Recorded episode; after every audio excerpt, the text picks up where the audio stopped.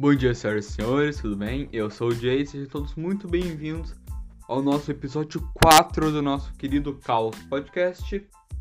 E nesse episódio de hoje a gente vai dar início ao nosso quadro Resenha do Caos, que vai ser um quadro em que eu vou falar muito sobre livros, sobre quadrinhos, a minha experiência com a vida literária, por assim dizer. Bom, para iniciar o nosso quadro e o nosso primeiro podcast, essa semana, eu queria tratar sobre um assunto, sobre um livro muito interessante.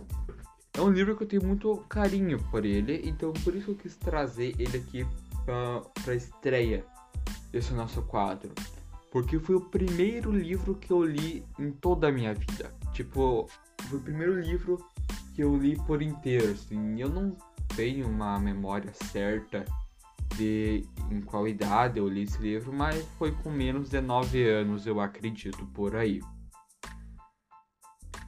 O livro, ele eu acabei lendo quando eu estava na escola, né? Ainda eu estudava na, na escola municipal, então eu li ele quando eu estava aqui no, na escola, eu, eu tava pela biblioteca, eu lembro dessa, dessa cena, assim, que quando eu vi o livro pela primeira vez, eu lembro que eu tava na biblioteca e aí eu acabei, tava fuçando lá os livros e tal, e pensando quando eu ia ler um livro grosso como todos aqueles, né? Aí eu vi um livro muito interessante que se chamava O Menino do Dedo Verde, né? Eu achei muito legal, eu vi assim a capa, achei muito bonita, vi a parte de trás, achei muito, muito bacana também. E aí decidi ler o livro e pode dizer que eu gostei muito. Aí ele se tornou o primeiro livro basicamente que eu li em toda a minha vida e em toda a minha história. Esse foi meu primeiro livro que eu li por inteiro. Por eu ter lido ele na infância, ele é justamente um livro destinado às crianças. É, ele é um livro infanto-juvenil, um livro muito infantil.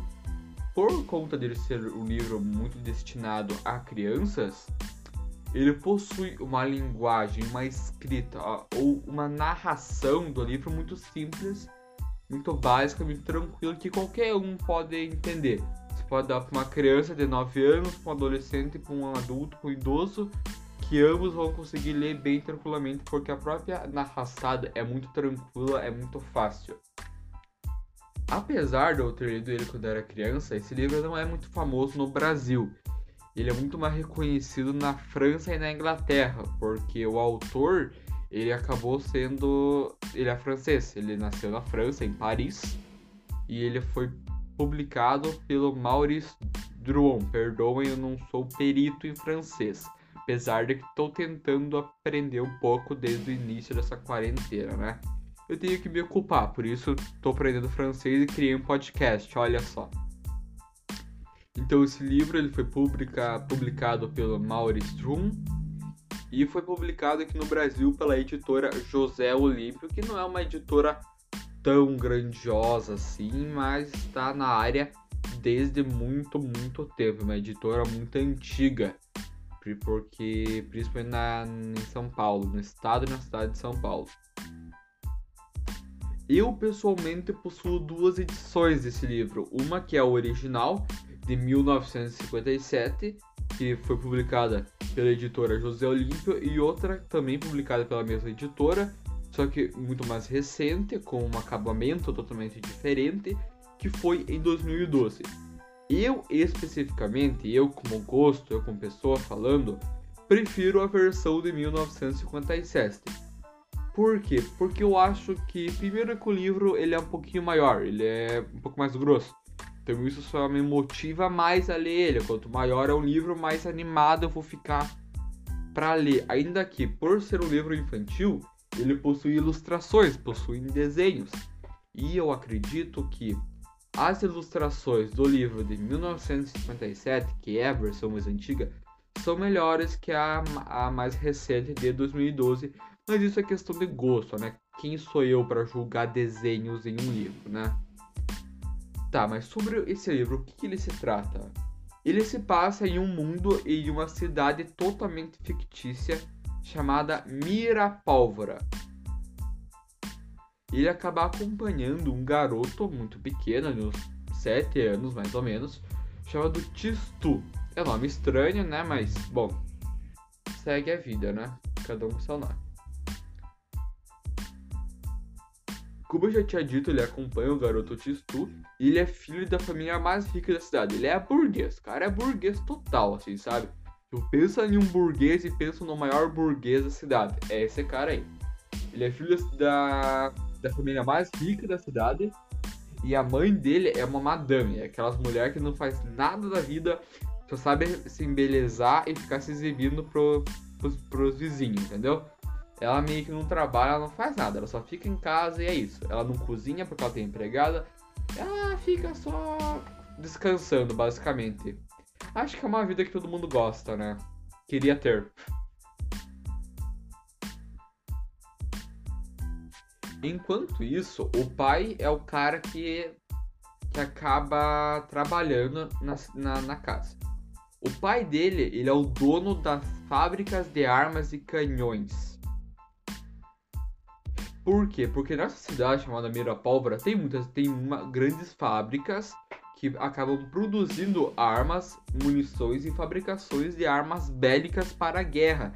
Então, a empresa da família do Tistu é uma empresa que se enriquece com a venda e lucro de armas que acabam só alimentando a guerra, ou seja, eles alimentam destruição, caos e ódio, basicamente. Por isso mesmo que a cidade se chama Mirapólvora, porque eles acabam fabricando armas e canhões para a guerra e ainda que eles também produzem pólvora. E quem sabe o que é pólvora? A cor da pólvora é um pó e é um pó cinza. A cidade, ela não é uma cidade colorida, cheia de vida e cor. É uma cidade totalmente cinzenta quase uma cidade morta, então por isso mira pólvora, por essa relação entre a cidade ser muito feia, por assim dizer, e também pela fabricação de armas que acaba ocorrendo nessa cidade. Tá, o Tistu, ele é uma criança que sempre nunca teve muitos amigos, ele é um pouco antissocial e tem dificuldade em fazer amigos e sempre estudou em casa. A mãe dele dava aula para eles. Olha só, a mãe dele faz alguma coisa. Olha que incrível. Bom, ele nunca foi pra creche, nunca foi tipo pro prézinho, digamos assim. Sempre foi estudando em casa. O básico, né? Um mais um, aprender a ler escrever. Porém, acabou chegando uma época em que o garoto precisava ir pra escola, porque a mãe dele não sabia mais explicar o, o conteúdo que professores especializados na área poderiam explicar, né? Então ele, os pais dele acabam enviando o garoto a uma escola de verdade. Ele acaba não se dando muito bem a essa escola. Porque quando ele estava em casa, ele podia estudar no horário em que ele queria, do, por quanto tempo ele quisesse, durante o tempo que ele quisesse, entendeu? Agora na escola é totalmente diferente. Ele tinha horários próprios, obrigatórios que ele deveria seguir. Né? Ele não tem toda mais aquela malemolência de estudar em casa. Agora ele tem que seguir as ordens da escola, né? Ele tem dificuldade, ele não sabe muito bem seguir regras, né? Ele não se dá muito bem na escola, ele acaba dormindo durante as aulas, ele acha o conteúdo que os professores passam muito entediante. E ele não se dá muito bem, ele acaba indo muito mal nas notas por consequência. E os pais dele percebem que esse garoto não foi feito para estudar em escola, não foi feito para estudar sentado na carteira. Então, como eu já dizia o meu pai, isso é uma frase que se aplica muito bem ao livro, é a frase seguinte: é, ou é na enxada ou é na caneta. Então, se o garoto não conseguiu se acostumar, se adaptar à vida da escola escrevendo com a caneta, ele vai ter que ir com a enxada na roça, olha só. Vai virar técnico em meio ambiente, cara. Tá. Por conta disso, os pais deles desistem de enviar ele pra escola e decidem que ele vai acabar estudando com o jardineiro da mansão em que ele vive e vai aprender a plantar umas plantinhas, a regar, cuidar das plantas e do jardim. O cara vai virar um peão, basicamente. E uma coisa muito interessante desse livro também é que a inocência do Tistu é um grande foco. Por quê? Porque ele é uma criança, ele é alguém inocente, ele é alguém ingênuo. E ele não entende por que, que a família dele e a cidade acaba se mantendo com a, a riqueza adquirida da venda de armas e canhões que no final das contas só servem para se alimentar da guerra, da guerra, do caos, da morte. Então, para ele, é basicamente, ele, é, a família dele produz armas que as pessoas vão usar na guerra. Então, ele acaba pensando que, putz, a minha família, ela se abastém a partir da guerra e da morte, sabe? Isso é algo muito interessante se você parar de pensar. Isso só prova que o quanto uma criança é muito mais bondosa, muito mais inteligente até talvez, que a, os adultos, né? Bom, o Tistu acaba indo trabalhar com um homem chamado Senhor Bigodes, porque ele tinha um bigodão muito grande. E aí o Senhor Bigodes ele é meio que o jardineiro da mansão e o, ele tem uma estufa lá e tal. Ele acaba ensinando o Tistu a como lidar na horta, né? E aí, o Tistu, ele tava, enquanto ele estava plantando as plantinhas dele lá, ele descobre, na verdade é o Senhor Bigodes que acaba descobrindo que quando o Tistu ele toca o polegar dele em algum lugar que esteja terra, cimento, em qualquer lugar que o Tistu toque somente o polegar nessa superfície, essa superfície acaba brotando uma planta basicamente. Então ele toca com o polegar em algum lugar e nesse lugar surge uma árvore, ou uma planta, ou uma flor, uma grama, alguma coisa tem a ver com vegetação, sabe? E aí ele descobre que ele tem o dedo verde, ou o polegar verde. E daí vem o nome do título. O menino do dedo verde, porque ele possui o dedo verde, o polegar verde, que quando ele toca em algum lugar nasce uma plantinha desse, dessa superfície. A partir daí que ele descobre que ele tem o polegar verde, em que tudo que ele toca vira uma planta, basicamente, ele acaba vendo que ele pode mudar a cidade. Por quê? Porque a cidade, ela é, como eu disse, ela é extremamente cinza, escura, é uma cidade meio triste, é uma cidade que mantém com a guerra, com a destruição, com o dinheiro que isso gera para eles. Então ele percebe que, cara, putz, eu posso mudar a situação do negócio, eu posso tornar a cidade muito mais bonita, né? Em contrapartida, que ele acaba estudando com o Sr. Bigodes, ele acaba indo estudar com um homem chamado Senhor Trovões, que é basicamente o gerente das fábricas do pai dele. Então esse homem acaba meio tentando ensinar Putistu é, o, o ramo, o negócio da venda de armas legais, o negócio da guerra e o negócio do empreendedorismo, por assim dizer.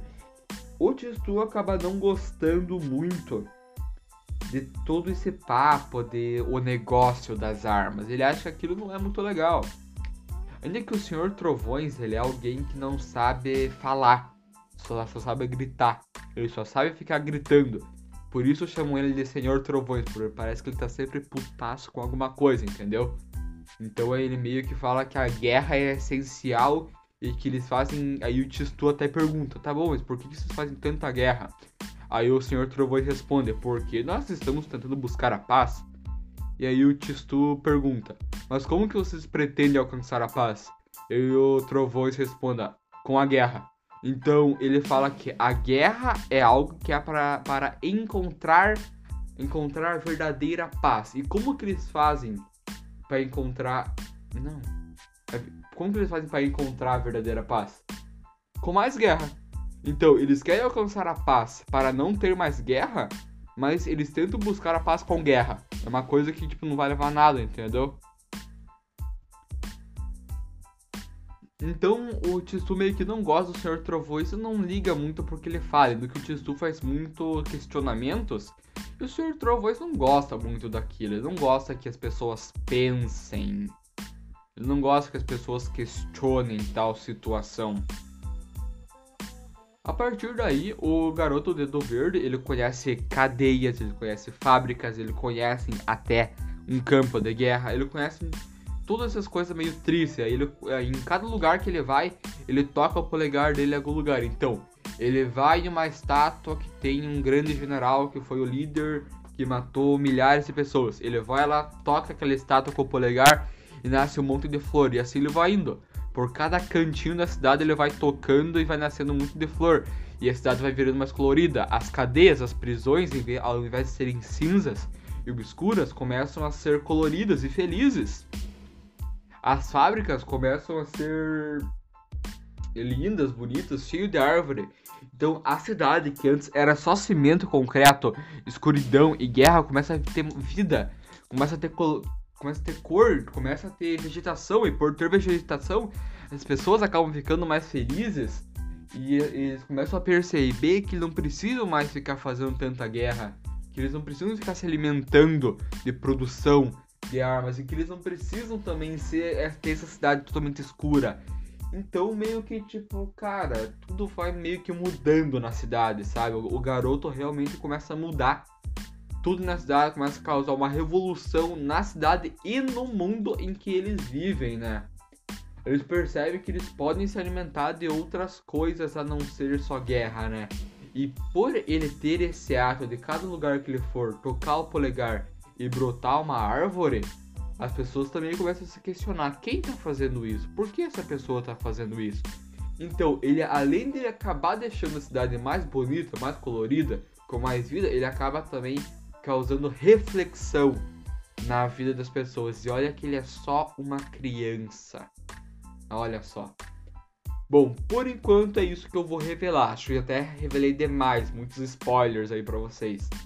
Mas o que eu vou falar do livro por enquanto é isso. Ele é um livro bem fininho, tem só 126 páginas, ou seja, nem a, não chega nem a 150. Então, olha, é um livro bem tranquilo.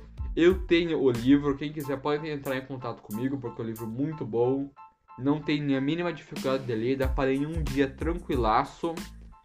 Então, ó, eu não vou revelar o final do livro, porque eu quero que vocês leiam esse livro, porque ele realmente é muito bom vale a pena e eu não vou revelar o final, porque nesse final, meu amigo, tem muitas mudanças, muitas revelações tristes e felizes, muitas tragédias e muitos plot twists, muitas reviravoltas, por assim dizer.